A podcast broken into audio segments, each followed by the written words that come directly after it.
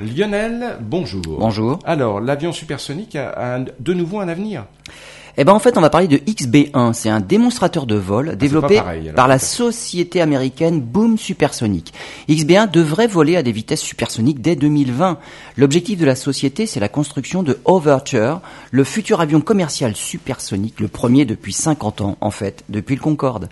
Cet avion doit transporter 55 passagers à Mach 2,2. La société Boom Supersonic a conclu des partenariats avec Dassault Systèmes pour la conception de l'avion et avec Prometheus Fuels pour la fourniture de carburant alternatif neutre en carbone. XB1 est un modèle réduit pour l'instant du futur avion supersonique. Il n'a que deux places et sa taille est égale aux deux tiers du futur avion Overture. L'avion intégrera des matériaux composites à base de fibres de carbone, une aile delta et un système de propulsion à géométrie variable.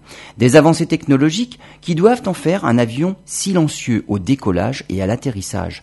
L'impression 3D sera également un outil très efficace au développement du XB1 et par la suite de l'avion commercial Overture, car le fait de créer des pièces personnalisées sur place, sans dépendre de fournisseurs extérieurs, permet de réduire le temps entre la conception d'une pièce et son intégration dans l'avion.